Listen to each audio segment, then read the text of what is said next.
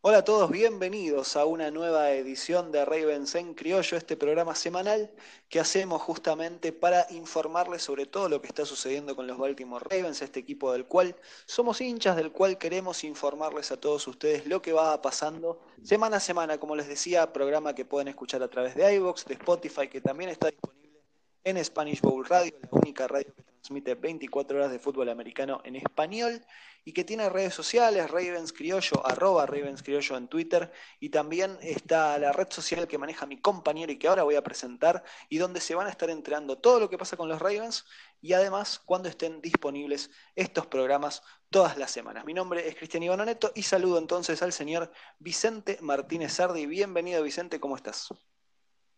muchas gracias. Sí, como decías, el Instagram, yo tengo Instagram donde hablo de todos los Ravens, toda la actualidad, todo lo que pasa.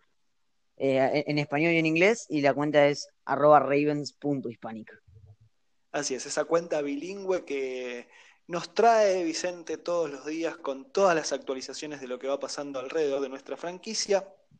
Hoy en este programa en particular vamos a basarnos justamente en una de sus últimas publicaciones que tiene que ver con una rueda de prensa que dio John Harbaugh, nuestro head coach, y que realmente dejó títulos muy ricos, ¿no? Como para empezar a analizar y, empezar a vislumbrar lo que puede llegar a ser la próxima temporada para nuestros Baltimore Ravens. Si te parece, Vicente, arrancamos por algunas de las frases que dijo John Harbaugh eh, y en primer primero y principal y que me parece a mí lo más interesante para repasar tiene que ver con Miles Boykin. Miles Boykin se ha sabido esta semana que va a estar entrenando en Florida con Lamar Jackson y lo que dijo justamente John Harbaugh es que espera un gran segundo año de este receptor que por ahí la temporada pasada no tuvo todo el esplendor que se podía esperar y que promete muchísimo para esta segunda temporada. ¿Qué opinas en cuanto a esta frase? ¿Lo piensa utilizar más? ¿Pensás realmente que Miles Boykin va a dar un salto de calidad y va a ser uno de los grandes, una de las grandes revelaciones de esta ofensiva de los Ravens?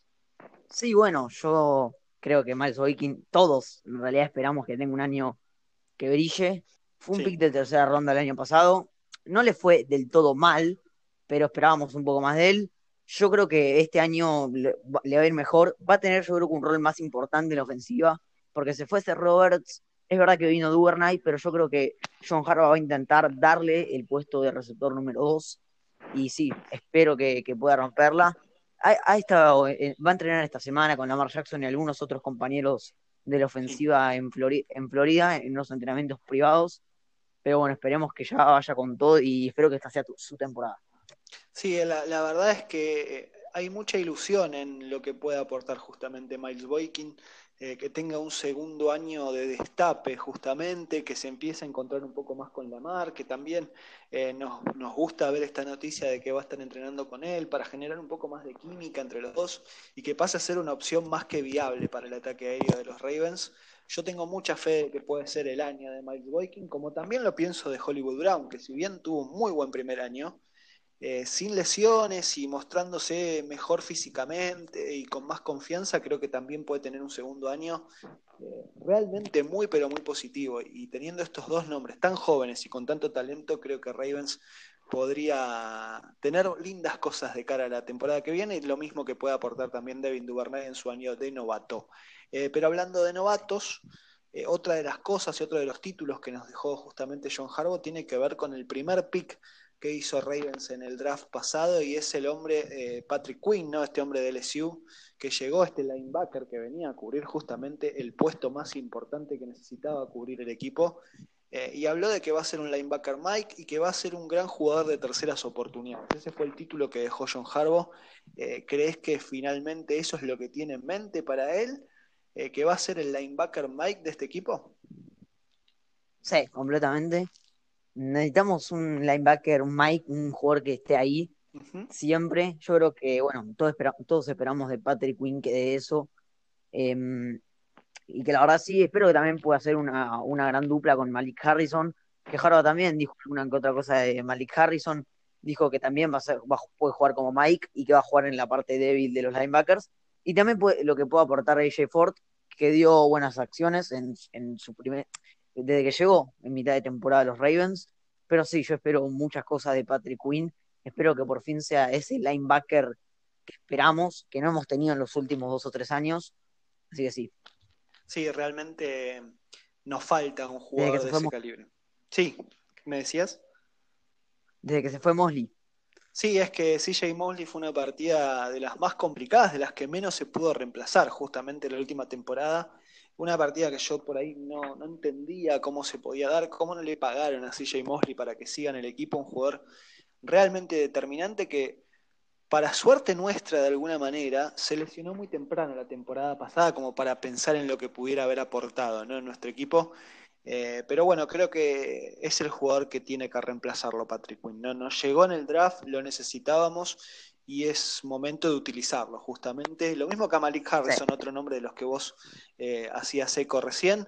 Eh, en cuanto a la defensiva, también nombró a Chuck Clark, dijo que es un gran safety, algo que has dicho vos muchas veces en el aire de acá de Ravens en criollo, y que es un gran líder también, ¿no? Muy inteligente y un gran líder, algo con lo que coincidimos claramente. Sí, eh, Chuck Clark fue la temporada pasada muchas veces el que portó el micrófono, el auricular con el que si hay algún tipo de cambio en la defensiva, es el que él tiene esa responsabilidad. Es, en mi opinión, el jugador, por así decirlo, más inteligente, que más ve las cosas en la, en la, en la defensiva, a pesar de no tener mucha experiencia. a mitad de la temporada pasada entró como starter después de la lesión de Tony Jefferson y que no se pudo desempeñar de John Elliott. Y es un safety que me encanta. Que aunque es verdad que estuvo jugando muy bien, yo espero que este año pueda, tener pueda terminar de romperla.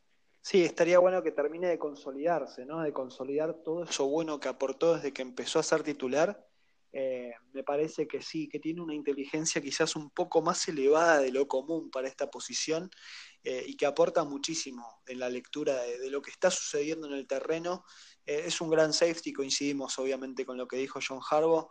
Eh, que también se refirió a algo que era fundamental de cara a la próxima temporada, que era solidificar la defensa contra el ataque terrestre, algo que eh, evidentemente hemos sufrido, Nick Chubb, Derrick Henry, jugadores que nos han hecho la vida imposible, y dijo justamente que tanto en el draft como en la agencia libre eh, han podido subsanar quizás todo eso que faltaba en ese lugar de la cancha, en esa parte justamente de parar el ataque terrestre, eh, y creo que es real lo que está diciendo, ¿no?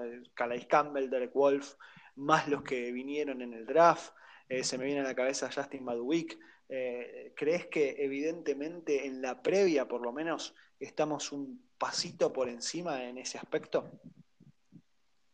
Sí, sí, sí, completamente. Yo creo que, que estamos bastante esperanzados. Sí un equipo que se reemplazó en cuanto a agencia libre y trade con Calais Campbell y Derek Wolf muy, muy bien. Derek Wolf, que es un jugador que si se mantiene sano, es una bestia.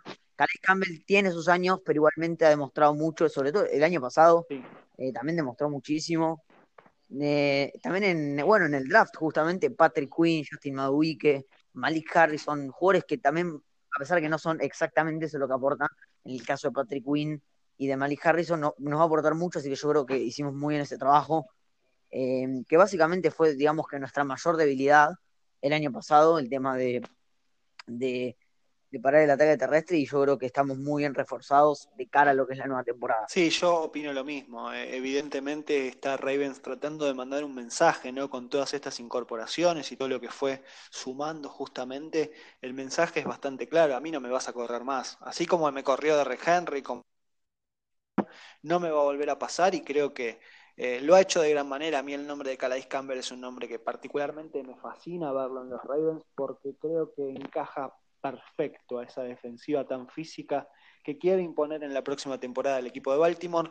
Eh, otra de las cosas a las cuales se refirió justamente John Harbaugh y que es algo que viene haciéndose eco en muchos lugares y que muchos están hablando al respecto, Eric da Costa lo ha hecho también, y tiene que ver con este backfield, este comité de corredores que va a tener Ravens con cuatro corredores de un gran nivel, sumado J.K. Dobbins en el draft, más lo que aportaron la temporada pasada Mark Ingram, Gus Edwards, quizás en menor medida también Justin Hill.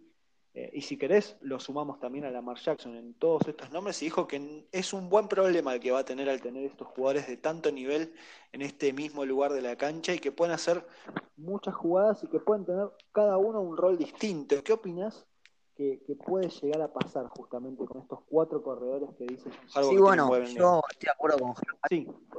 Es un problema, yo diría que bueno, es algo bueno tener en el equipo. Yo creo que Mark Ingram va a estar un poco más, va, a bajar un poco los snaps teniendo en cuenta la temporada pasada, más para empezar a moldar, para empezar a experimentar a J.K. Dobbins.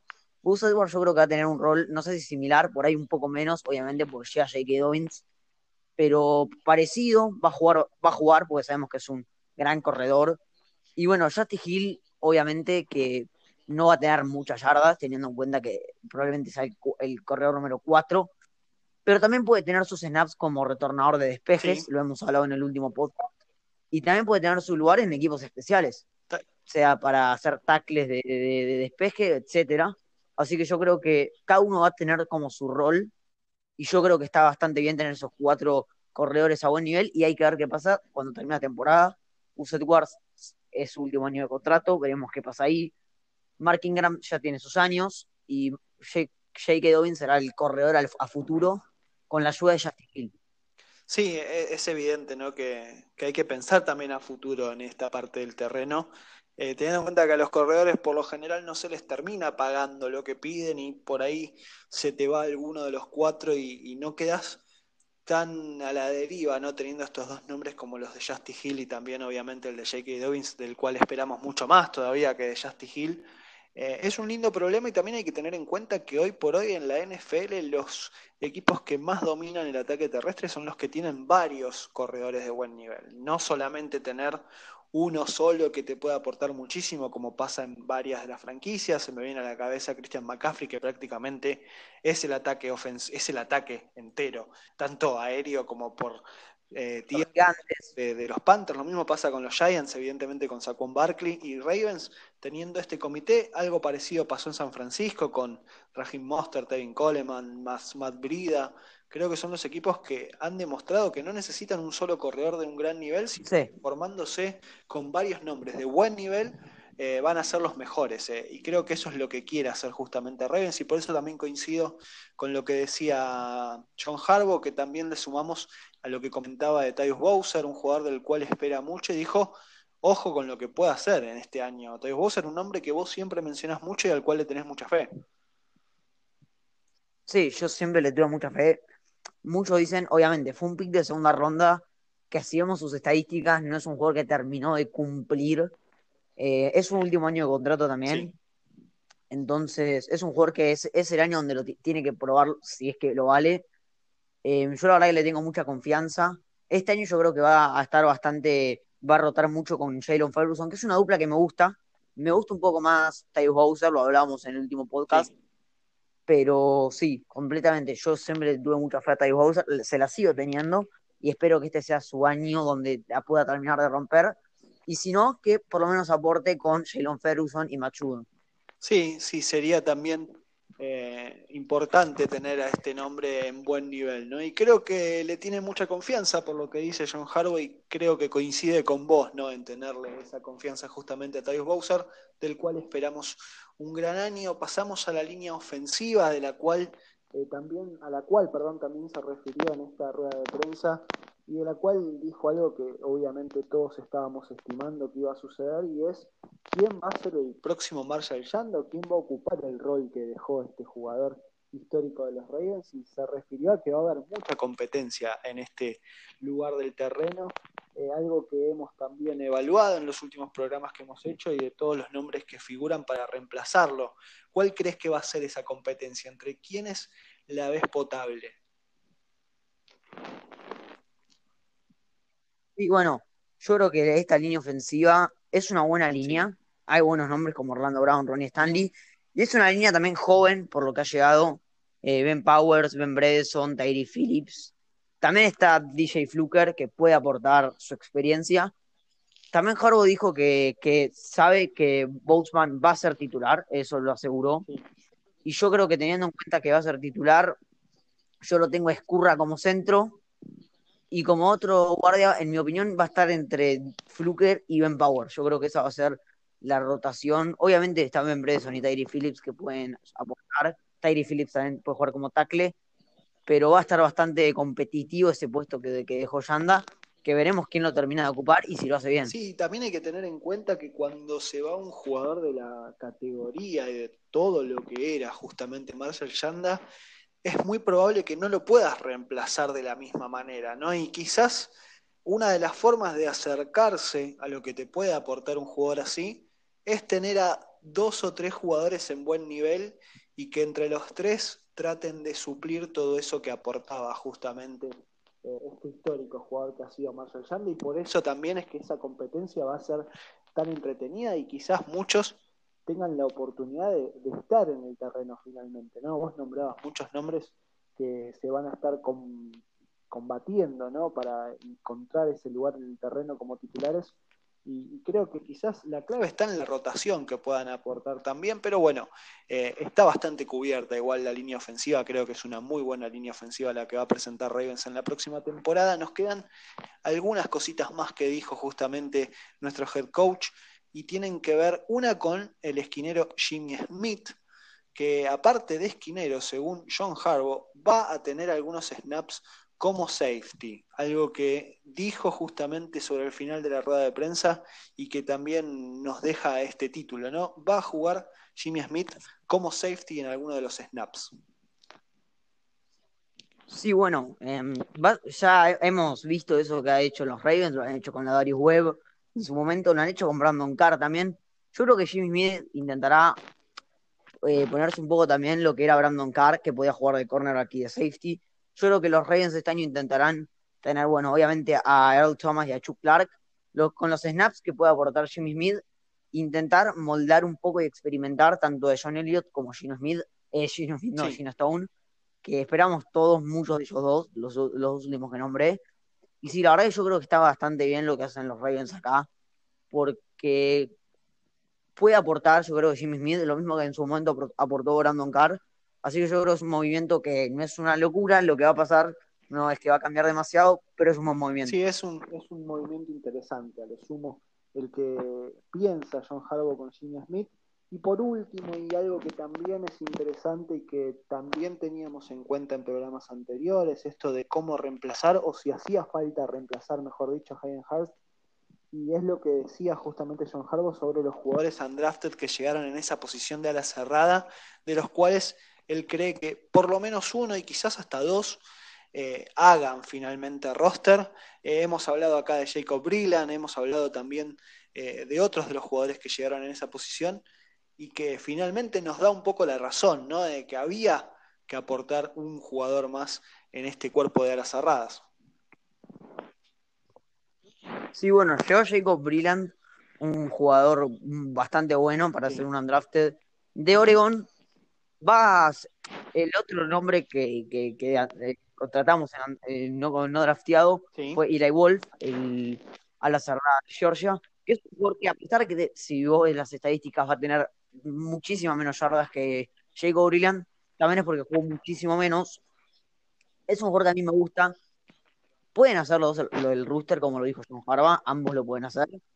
Que hay que ver quién lo hace y si lo hacen los dos.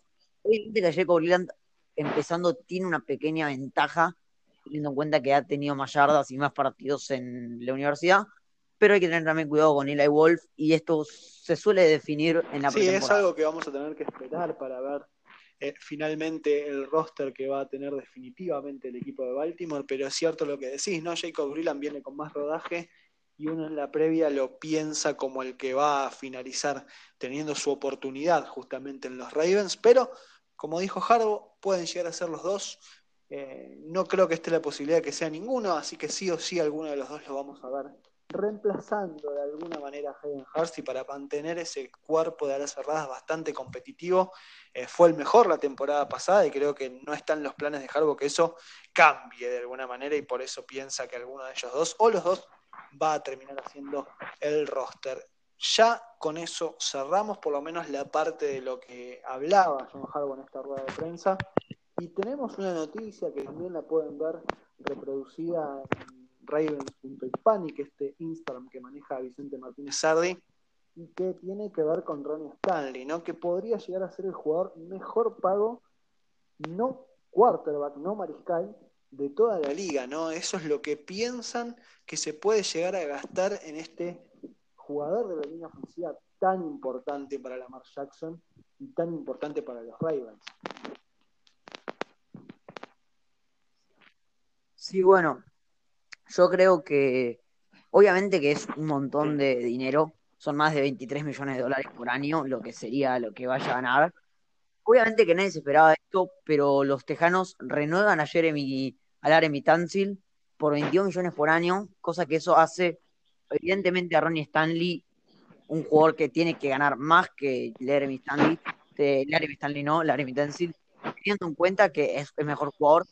Yo la verdad que, a pesar de que hay muchos que dicen que no, teniendo en cuenta que también hay que renovar en, esta temporada o mucho en la próxima a Marlon Humphrey, a Mark Jackson y Mark Andrews, tres importantísimos en el equipo. Y no, la, la, plata no digamos que llueve, no, no es infinita. Por ende, no podemos gastar cualquier cosa. Igualmente yo estoy a favor de extender a Ronnie Stanley, teniendo en cuenta dos cosas principalmente. Primero que es, yo creo que en algún momento va a ser el mejor tackle de la liga que además eso me lleva a decir que Lamar Jackson sí o sí necesita dineros que sean a nivel top 3 de la liga. Lo tuvo este año con, con el señor Marshall Sanda y con el señor eh, Ronnie Stanley, y yo creo que es un jugador que hay que renovar bajo sí o sí, sí o sí hay que renovarlo, teniendo en cuenta eso más bien, lo que necesita Lamar Jackson, sabiendo un jugador que corre muchísimo, que necesita mucha protección, y bueno, yo estoy a favor de Sí, yo voy a coincidir también en este caso y creo que si hay que poner mucho dinero en la mesa por Ronnie Stanley, pónganlo porque, eh, como decía Vicente, es fundamental para el sistema de juego que tiene Ravens, para el sistema de juego que aporta justamente nuestro mariscal, al cual también habrá que pagarlo en su momento porque ha demostrado con creces de que es el mariscal del futuro para los Ravens eh, y quizás uno de los mariscales del futuro de la NFL directamente. Eh, me parece a mí que Ronnie Stanley vale justamente el dinero que hay que pagarle y ha subido la vara, como decía Vicente, este jugador la Tansil de los Texans, y Ronnie Stanley vale un poco más. Así que habrá que poner ese dinero para tener este jugador de esa categoría justamente, y también teniendo en cuenta algo que nombrabas, eh, ya no está más allá, y no te puedes dar el lujo de perder a dos jugadores de ese nivel en tan poco tiempo. Sí, también teniendo en cuenta cómo quedaría, quedaría la línea si y Ronnie Stanley, teniendo en cuenta que no tenemos un tackle, a menos que sea Tyree Phillips, obviamente, sin hablar de Orlando Brown, que ocupa el rol, pero te quedarías, porque imagínate que Tyree Phillips no rinde, te quedarías sin ningún tipo de, arma en otro tackle y esa línea no sería, pasaría a ser de las más competitivas de la liga a una mitad de tabla. Con Lamar Jackson no una, línea No, no, no, lo, no lo podría sostener al nivel que tiene Lamar Jackson si no le aportan justamente este tipo de herramientas. Así que, por lo menos desde acá, desde Ravens en criollo, desde Ravens.hispanic, queremos que por favor pongan el dinero por Randy Stanley, lo vale y lo necesitamos. Así que, por favor, pongan la tarasca, básicamente, por el que todavía no han puesto el dinero, pero que sí firmó eh, su etiqueta de franquicia, es el hombre del cual vamos a hablar ahora, que es Matt Judon, este linebacker que ha tenido una muy buena temporada pasada y que ha dado la talla ¿no? en un lugar donde por ahí nos faltaba eh, tener buen nivel, él lo, ha hecho muy bien y ha firmado, como te decía, su etiqueta de franquicia, que es una de las noticias que tenemos para el programa de hoy, y la última noticia que tenemos para el programa de hoy, eh, y que tiene que ver con que o se le hace un contrato a largo plazo, o finalmente puede llegar a ser un jugador a tradear. Sí, bueno, yo creo que va a ser una temporada donde él tiene que probar si de verdad lo vale. Es un jugador que sabemos que, es un jugador que sin haber hecho una locura, pidió bastante dinero esta, esta pretemporada, pidió 16 millones por año o 15, eh, que ya para, no, hizo, no hizo lo suficiente como para pedir eso.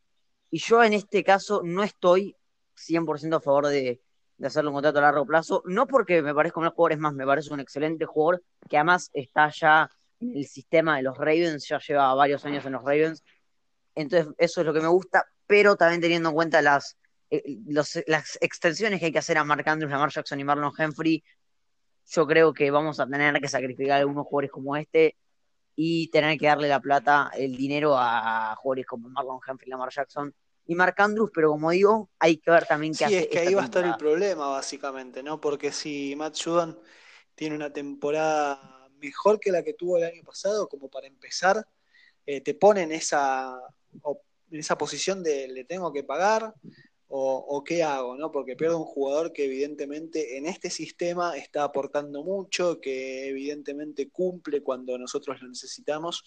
Pero bueno, también está la posibilidad, como dice Vicente, de que no sea una buena temporada y que sea un jugador a sacrificar para los próximos años. Entonces, vemos bien, por lo menos como para empezar a charlar, que haya firmado justamente este tag de franquicia y que veamos qué pasa con él en el futuro inmediato, ¿no? Es decir, en la temporada que viene y si finalmente vale la pena firmarlo o no.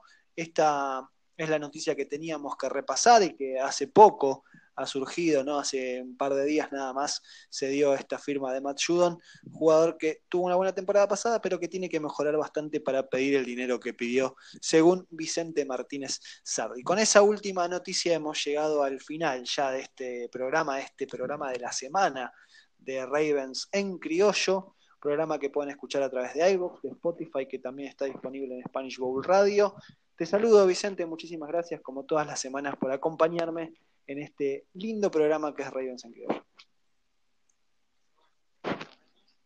Igualmente, nos vemos. Gran programa, como siempre, Ravens.hispanic es la cuenta de Instagram que maneja el señor Vicente Martínez Sardi, arroba Ravens Criollo es la cuenta que van a encontrar en Twitter, donde se van a enterar de todo lo que pasa con los Ravens y además de estos programas cuando estén ya disponibles para que los puedan escuchar en todas esas plataformas que les avisé. Mi nombre es Cristian Ivanoneto y nos encontraremos en la próxima edición de Ravens en Criollo.